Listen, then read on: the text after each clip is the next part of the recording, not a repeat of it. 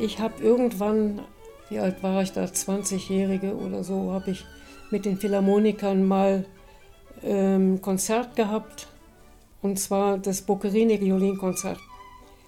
Und später, als ich eine Stelle suchte, als Geigerin, als weibliche Geigerin, da habe ich natürlich erstmal bei den Philharmonikern angefragt oder mich beworben um ein Probespiel. Dann haben die mir freundlicherweise zurückgeschrieben, Sehr geehrtes Fräulein Höfer, wir danken Ihnen für Ihre Bewerbung um eine Geigenstelle in unserem Orchester. Zu unserem Bedauern können wir Sie zu einem Probespiel nicht einladen. Wie Ihnen ja bekannt ist, sind in unserem Orchester Damen bisher nicht tätig. Mit besten Grüßen im Auftrage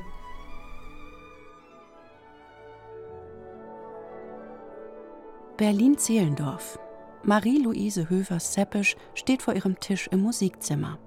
Eine fast 90-jährige Dame, aufrecht, schlank im roséfarbenen Twinset und mit einem farblich abgestimmten Seidentuch um den Hals. Ihre Tochter Katharina, Geigerin an der Met, der weltberühmten Metropolitan Opera in New York, hatte mich auf sie aufmerksam gemacht, weil sie wiederum über mich erfahren hatte, dass ich mich seit Jahren mit der Rolle von Frauen in der Kunst und im gesellschaftlichen Leben beschäftige. Unbedingt müsse ich ihre Mutter, von allen Mariele Höfer genannt, interviewen. Sie habe Musikgeschichte geschrieben, ohne dass bislang jemand davon Notiz genommen hätte. Von 1961 bis zu ihrer Pensionierung im Jahr 1993 spielte sie im Orchester der Deutschen Oper Berlin in der ersten Geigengruppe. 18 Jahre davon als einzige Frau. Abgesehen von den zwei Harfenistinnen, die zwar vor ihr eine Festanstellung erhalten hatten, deren Instrument aber als weiblich galt und daher von Männern gemieden wurde. Jetzt trinken wir erstmal Kaffee. Ja. Und dann kommen wir zum, zum Wesentlichen, was Sie wissen wollen. In den USA, so Katharina Seppesch, beschäftige Mann bzw. Frau sich schon seit längerem mit der Geschichte von Künstlerinnen und speziell von Musikerinnen in Orchestern. Doch, und da sind Katharina und ich uns schnell einig, egal wo auf der Welt, noch immer wird oft vergessen oder geflissentlich übersehen, auf welch prägende Weise Frauen seit jeher das kulturelle Leben mitgestalten und welche enormen Anstrengungen dazu von ihnen nötig waren bzw. sind, um sich gegen die Beharrungskräfte durchzusetzen. Bis in die jüngere und jüngste Vergangenheit hinein war auch der Orchesterbetrieb von Männern geprägt und beherrscht.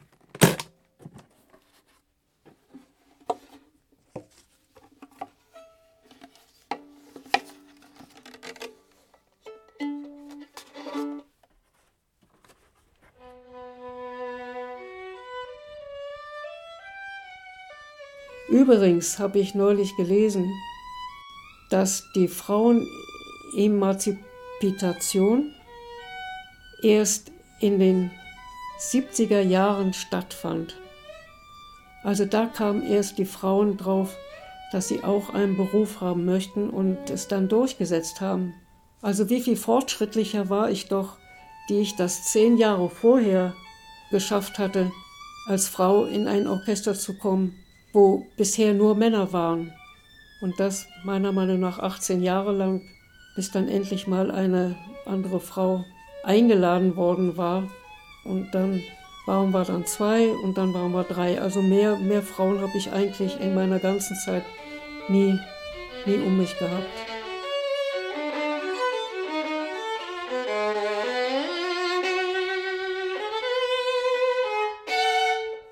An dieser Entwicklung hat Mariele Höfer maßgeblichen Anteil.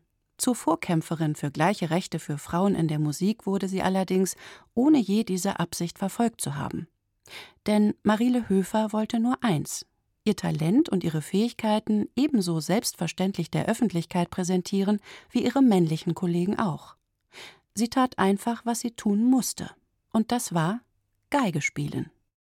Außer in dem Orchester der Philharmoniker hat mich kein anderes Orchester interessiert. Nichts habe sie schriftlich festgehalten, was die Situation der damaligen Orchesterwelt angemessen wiedergeben würde, und nichts wiederum finde ich heute bei meiner Recherche in den entsprechenden Archiven. Seit Mitte des 20. Jahrhunderts begannen zwar Frauen, sich ihren Platz auch in dieser Männerdomäne zu erobern, doch dokumentiert wurde diese Entwicklung im Allgemeinen nicht. Wie verhält man sich als Frau, als erste Frau in einem Orchester mit, weiß ich nicht, 140, 142 Musikern? Das ist ja nicht so einfach, was ich dann am eigenen Leib gespürt habe.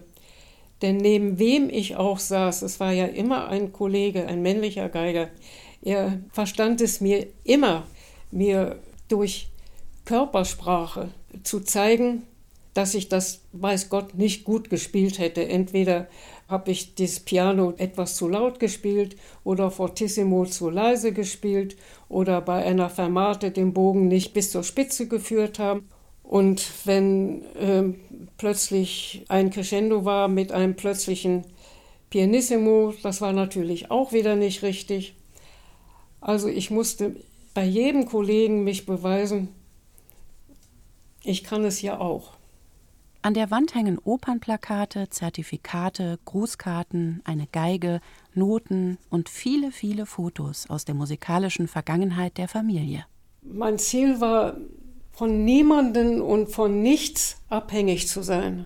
Befragt zu den Fotos beginnt Marile Höfer von ihrem musikaffinen Elternhaus zu erzählen. Von ihrem Vater Karl Höfer, dem Violinisten des renommierten Berliner Philharmonischen Orchesters, dem Vorläufer der heutigen Berliner Philharmoniker. Und dass sie, als sie fünf war, ihre erste Geige in die Hand gedrückt bekam. Wie in Musikerfamilien üblich, fügt sie an. Und ich hatte den ersten Unterricht natürlich bei meinem Vater. Mein Vater war sehr streng und mein Vater hatte wirklich sehr viel zu tun. Erstens im Orchester von Philharmonikern den Dienst zu tun und dann war er noch in der Kammermusikvereinigung. Also er hatte wirklich mit seinem Instrument sehr viel zu tun. Aber um Geld zu verdienen auch, damals war Inflationszeit, da hatte er noch, ich glaube, 23 Schüler und die mussten ja alle in der Woche verarztet werden.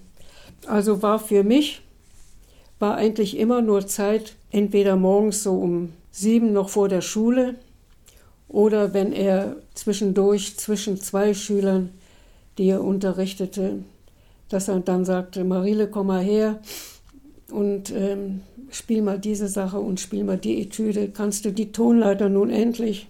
Ich weiß noch, als ich meinem Vater sagte, der sagte, das ist ein H und kein B. Und ich fragte ihn, ist das denn so wichtig, ob ich H oder B spiele? Ich spiele lieber B, aber in den Noten steht H. Und das muss ich machen? Ja, das musst du leider machen. Marile Höfer erzählt gern von ihrem Vater. Ich muss ausdrücklich nachfragen, um von ihrer Mutter zu erfahren. Katharina Breuer, Tochter eines Papierfabrikanten, die leidenschaftlich Cello spielte und sich in den begabten, aber aus deutlich ärmeren Verhältnissen stammenden Geiger verliebt hatte. Sie ließ sich nicht davon abhalten, ihn zu heiraten. Das Vermögen, welches sie in die Ehe einbrachte, ermöglichte der Familie ein Leben, das zwar von großem Fleiß und viel Arbeit geprägt war, das aber von drängenden existenziellen Sorgen relativ frei war. Meine Freundin die erinnern sich noch, dass meine Mutter dann oft, wenn ich draußen auf der Straße spielte, an diesen Ruf, Marile, reinkommen, Geige üben. Und ich habe das ohne Murren getan. Ihre ganze Kraft und Aufmerksamkeit legte die Mutter auf die solide musikalische Ausbildung der Tochter. Immer wieder ermahnte sie Marie-Louise. Geh lieber Geige üben, kochen kannst du später. die Geige und Marile Höfer seit frühen Kinderjahren eine Symbiose. Wenn sie unterwegs war, dann mit Instrument. Kein Tag verging ohne Üben, Proben, Musizieren, selbst zu Kriegszeiten nicht. Das Kriegsende erlebte die Zwölfjährige in Berlin, erlebte, wie die Amerikaner das Elternhaus beschlagnahmten, weshalb die Familie ausziehen musste. Unerhört sei das, befand sie als Kind, unerhört und unverständlich. Als dann aber kurz nach Kriegsende der Rundfunk im amerikanischen Sektor das Rias Jugendorchester ins Leben rief, bald eine wichtige Berliner Institution, war sie sofort dabei.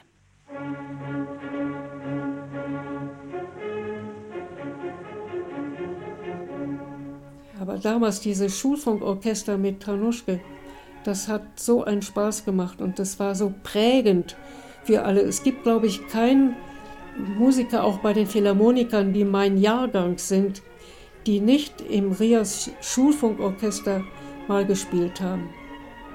Nach dem Krieg, also wir waren ja ausgehungert nach, nach Musik und dass wir selber was, was produzieren durften. Studio 7. Ja. Wir spielten zweimal in der Woche und wir bekamen 25, 25 Mark, sagen wir mal, im Monat. Und dafür spielten wir zweimal in der Woche a drei Stunden. Und wir waren glücklich, als wir dann an der Kasse unser Geld jeden Monat abholen konnten. 25 Mark. Meine Güte. Als ihr die Stelle als Konzertmeisterin im Rias Jugendorchester angeboten wurde, sagte die junge Höfer sofort und mit großer Selbstverständlichkeit zu. Noch konnte sie auch nicht wissen, dass ihr als Frau in professionellen Orchestern eine so exponierte Stelle in Zukunft verwehrt sein würde.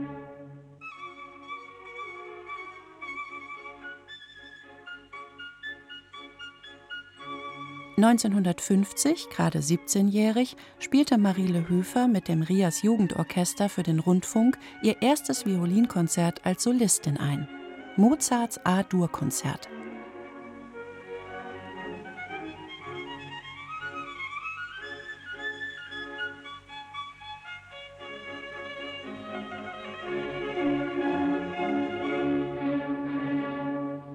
Ob sie von Anfang an vorgehabt habe, Berufsmusikerin zu werden, fragte sie der Rias-Moderator in einem Interview 1963 anlässlich einer Wiederholungssendung des Violinkonzerts.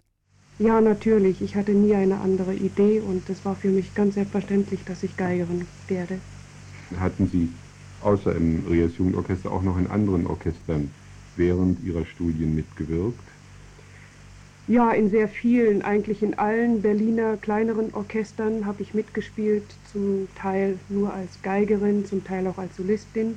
Ich hatte viele Aufnahmen im Rundfunk, nicht nur hier in Berlin und habe auch einige Wettbewerbe gewonnen und war nach dem Studium in Basel, war ich Geigerin im Hamburger Vereinigten Orchester, ging dann nach Pforzheim und war dort in einem Kammerorchester für ein Jahr, bis ich 1961 zurückkam nach Berlin und hatte die Chance, in der Oper in Berlin ein Probespiel mitzumachen und wurde daraufhin angenommen und bin, glaube ich, so viel ich weiß, die erste Frau, die überhaupt in diesem Orchester als Geigerin aufgenommen worden ist.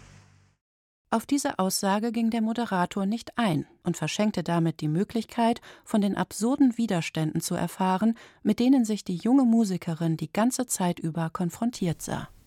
Ich hatte ja schon in anderen Orchestern versucht, äh, unterzukommen, war auch im Bayerischen Rundfunk, Rundfunkorchester.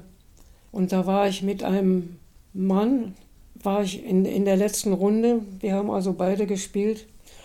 Und der derjenige, der das Probespiel abnahm, der kam dann zu mir und sagte, es tät ihm wahnsinnig leid, das Orchester würde mich gerne nehmen, aber dadurch, dass ich eine Frau bin, ein hübsches junges Mädchen, ich würde so ziemlich schnell heiraten, Kinder kriegen und dann geht die Sucherei wieder von vorne los. Also deswegen nehmen wir den Kollegen, den Mann, der mit Ihnen zusammen das Probespiel gemacht hat. So, das war das Erste. Und dann habe ich mich sofort irgendwo anders beworben. Ich habe dann im, im Hamburger Symphonischen Orchester gespielt. Da gab es so viel Geld, weder zum Leben zu wenig, zum Sterben zu viel. Und dann bin ich von dort in das Südwestdeutsche Kammerorchester gegangen. In, in, in einem Kammerorchester kam man immer unter, als auch als Frau. Da bin ich ein Jahr geblieben. Dann starb mein Vater und dann bin ich nach Hause gekommen zu meiner Mutter, damit die nicht alleine war. Die Demütigungen von München und Hamburg saßen tief, und die Hoffnung, zu einem Probespiel von einem renommierten Berliner Orchester eingeladen zu werden, ließ Marile Höfer zunächst fahren. Sie meldete sich arbeitslos. Und ähm, Kollegen und Freunde von mir, mit denen ich zusammen auch irgendwelche Kleinigkeiten, man sagt Mucke dazu, gespielt hatte, die sagten, sag mal, warum spielst du nicht bei uns vor? Wir werden dafür sorgen, dass du eingeladen wirst. Aufgeschlossene Musiker des Orchesters, die mit der patriarchalen Konvention brechen wollten, setzten sich für Marile Höfer ein. Und tatsächlich, die Deutsche Oper Berlin lud 1961 die junge Geigerin zu einem Probespiel ein. Im Vergleich, die weltberühmten Berliner Philharmoniker öffneten ihren Männerbund erst 1982 für eine Frau. Ich wusste, nein, ich wusste nicht. Man wurde aufgefordert, nachdem man ein klassisches Konzert gespielt hat. Also ich habe immer Mendelssohn gespielt und einen Satz aus der Chaconne vom Bach. Und danach muss man dann vom Blatt spielen. Ich war ziemlich gut vorbereitet. Und dann stand ich da und, und war links ein ganzer Stapel von Noten und man schlug mir das auf, spielen Sie bitte dies, spielen Sie bitte das und dann hat man das wieder beiseite gelegt und die nächsten Stellen aufgeschlagen. Die meisten kannte ich dann auch und so war ich eigentlich wirklich wahnsinnig gut vorbereitet. Und dann, als diese Stellen vorbei waren, dann beriet sich das Orchester und nach zehn Minuten hieß es also, sie haben das Probespiel gewonnen und somit nehmen wir sie im Orchester auf. War ganz einfach. Sagt die Grand Dame der Deutschen Oper Berlin so schnell dahin und meint, die Entscheidung des Orchesters war eindeutig. Kein Mitbewerber, kein männlicher Konkurrent hatte auf ihrem Niveau mithalten können. Als ich nach dem Probespiel dann ein paar Proben mitmachen sollte für, für Don Giovanni, für die Eröffnung von der Deutschen Oper, da bin ich natürlich früher hingegangen, um, um mir die Stimme nochmal anzugucken. Und ein anderer Kollege weit hinten, man sieht, das ist ja so groß. Also einer von den Kollegen kam zu mir, es waren nur ungefähr vier oder fünf in dem Orchestergraben, weil es noch recht früh war. Der kam zu mir und guckte mich groß an. Sagen Sie, haben Sie sich nicht im Orchester geirrt? Ich habe Sie noch nie hier gesehen. Ich weiß nicht, ich, das ist hier das Orchester der Deutschen Oper. Ich sage, ich weiß.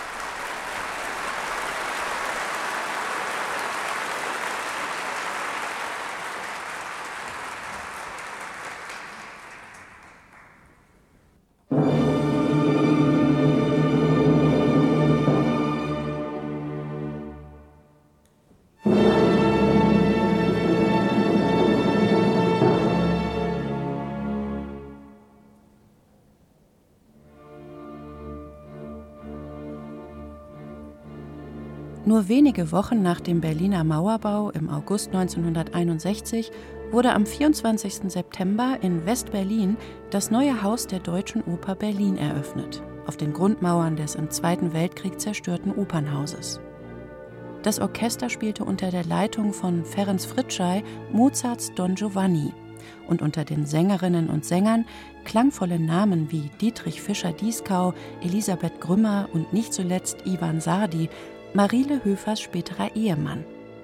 Die Eröffnung des Westberliner Opernhauses war für die nun durch Mauer und Todesstreifen geteilte Stadt ein sowohl politisch wie kulturell bedeutsames Ereignis. Ja, aber glauben Sie, ich habe davon eigentlich sehr wenig mitgekriegt, weil ich dauernd am Geige üben war. Ich weiß, ähm, habe es viele Jahre später gelesen, was ich in Berlin da tat damals. Aber ich habe wirklich davon nichts mitgekriegt, weil ich nur am Geige üben war. Überhaupt, ich habe mein ganzes Leben lang immer Geige geübt. Ich war natürlich sehr aufgeregt. Es war meine erste Oper öffentlich, obwohl man im Orchester da unten im Graben sieht kein Mensch ein.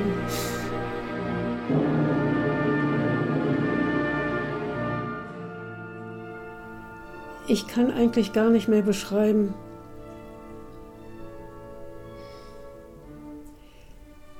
wie und was ich empfunden habe, weil ich unentwegt auf die Noten guckte und bemüht war, meine Stimme gut zu spielen, ohne dass ein Kollege mir zu verstehen gibt, dass es doch besser ist, wenn ein Mann neben ihm sitzt. Also so musste ich mich wirklich jahrelang immer wieder versuchen zu behaupten, neben wem ich auch saß, man gab mir immer zu verstehen, hey Mädchen, man spielt das so und nicht so. Und das trotz bestandenen Probejahrs, trotz unbefristeten Vertrags, trotz gleicher Gehaltsgruppe. Die Mitteilung darüber ging selbstverständlich an Herrn Marie-Louise Höfer und dem sogenannten Frackgeld, einem im Orchesterbetrieb seit jeher üblichen Sonderposten, von dem sich die einzige Geigerin im Orchester natürlich auch Abendkleider kaufen durfte. Mariele Höfer blieb ständiger Kontrolle, Maßregelung und Argwohn ausgesetzt. Und dann wagte ich es, ein Kind zu kriegen. Ich wagte es, schwanger zu werden. Also es war unglaublich. Und ein Kollege kam in mein Zimmer und sagte, wir haben gehört, du bist schwanger. Ich sage, ja. Wie kannst du es wagen, jetzt schwanger zu werden? Du als Frau hier in der Geigengruppe, du wirst schwanger, das kann doch nicht wahr sein. Ich sage, da ist die Tür und ich werde schwanger, wann ich will. Und ich habe dann eine Kiste Sekt gekauft und habe um jede Flasche ein Bändchen gemacht und jedem Kollegen etwas Erschienenes draufgeschrieben, eben dass diese Zeit jetzt kommt, dass ich ein Kind erwarte. Und diese Kiste Sekt, die stand ohne Kommentar wieder in meinem Stimmzimmer. Also in der damaligen Zeit schwanger zu werden und dann auch noch zu sein, das war eigentlich verboten von meinen männlichen Kollegen. Noch heute ist es Musikerinnen eines Opernorchesters untersagt zu spielen, sobald sie schwanger sind. Allerdings können sie Ausnahmeregelungen für einzelne Werke einholen, sofern diese eine bestimmte Lautstärke nicht überschritten ist. Juristisch und im Sinne des Mutterschutzgesetzes erfahre ich bei meinen Recherchen, sei Musik nämlich nicht nur Kulturgut, sondern auch Lärm. Wann ein Beschäftigungsverbot für eine Schwangere in Kraft tritt, hängt also von den Lautstärkespitzen ab, egal ob auf einer Baustelle oder in einem Orchestergraben. Man kann darüber streiten, wie sinnvoll das ist. In den 60er Jahren galten ähnliche Regeln. Das war so, dass man vom Gesetz her durfte man nach 20 Uhr nicht mehr arbeiten. Das heißt, ich habe von, von halb sieben oder wann auch immer die Oper begann, habe ich gespielt und um 8 Uhr musste ich aufhören. Und dann kam ein Kollege von mir, nicht gerade sehr wohl gelaunt und hat dann weitergespielt für mich. Nicht?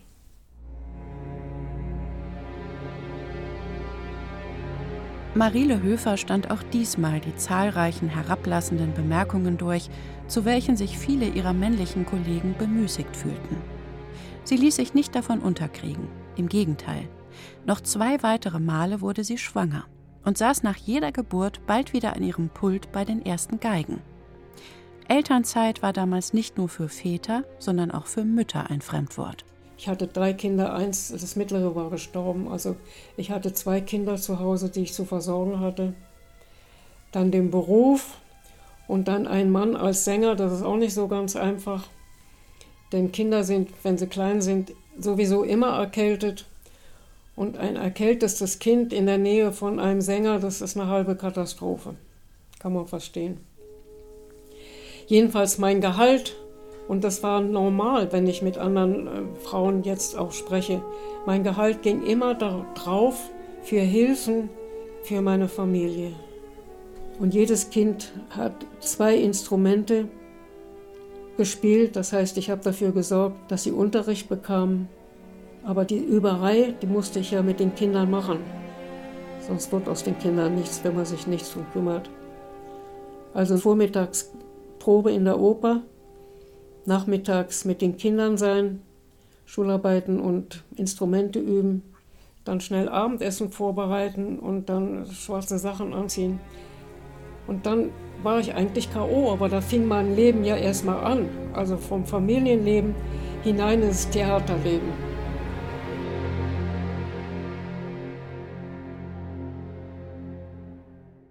Am Arbeitspensum habe sich in den letzten Jahrzehnten nichts geändert, doch an den Arbeitsbedingungen.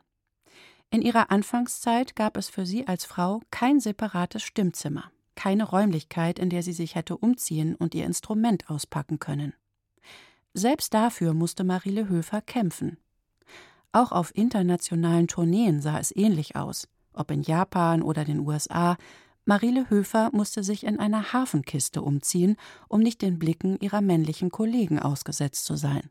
Da steigt man ein, macht die Klappe zu und kommt wieder raus als fertige Musikerin oder umgekehrt. Es, es segnet die Hafenistin mit ihren Kisten. Ob ich noch etwas Zeit hätte, sie habe im Nebenzimmer ein paar Sachen vorbereitet, die mich vielleicht interessieren könnten. Natürlich habe ich Zeit. Na gut, dann gehen wir mal. Ach, die ersten Schritte. Ich hatte so eine Hüftoperation hinter mir. Hm. Auf dem Esstisch liegt ein Stapel an Unterlagen, Verdienstbescheinigungen, Briefe, Fotos. Guck mal, hier ist zum Beispiel ein Bild. Ich mit meiner ersten Geigengruppe. Das ist doch unglaublich. Das sei das Verrückteste, was sie an Fotos mit ihren Kollegen habe. Hier sitze sie mit der ganzen Männerwirtschaft an einem Tisch. Marile Höfer reicht mir ein leicht vergilbtes Foto. Auf einem weißgedeckten Tisch stehen ausgetrunkene Bier- und Weingläser. Um den Tisch herum sitzen die Herren Kollegen aus der ersten Geigengruppe. 13 Männer in Anzug, Hemd und Krawatte. Eine vergnügte, leicht beschwipste Runde, eng beieinander mit Blick zum Fotografen. Am Ende der Tafel in der Bildmitte sie als einzige Frau, lächelnd. Ja, ja, man hat mich einmal zum Vorstand gewählt das war sehr lehrreich, weil man da so ein bisschen hinter die Kulissen geguckt hat. Eine Begebenheit war, ein Dirigent hatte sich bei der Orchesterdirektion beschwert, dass man mit solchem Orchestervorstand wie diese Frau nicht arbeiten könnte. Ich habe ihn dann gefragt, ich habe hab ihm einen Brief geschrieben, dass ich ihn wohl ähm, sehr bewundert hätte und er hat sehr gut dirigiert. Aber warum er zum Büro gegangen ist und sich über mich beschwert hat, das kann ich nur wieder deuten, dass sie es nicht ertragen können, dass ein Orchestervorstand auch eine Frau sein kann. Das ist Katharina. Achso, hier liegt es, hier. So geht es auch. Mensch, bist du schick. Katharina ruft an, aus New York. Über FaceTime sehen sich Mutter und Tochter regelmäßig, können so Kontakt halten. Denn Zeit, um nach Europa zu kommen, gibt es für Katharina nur selten.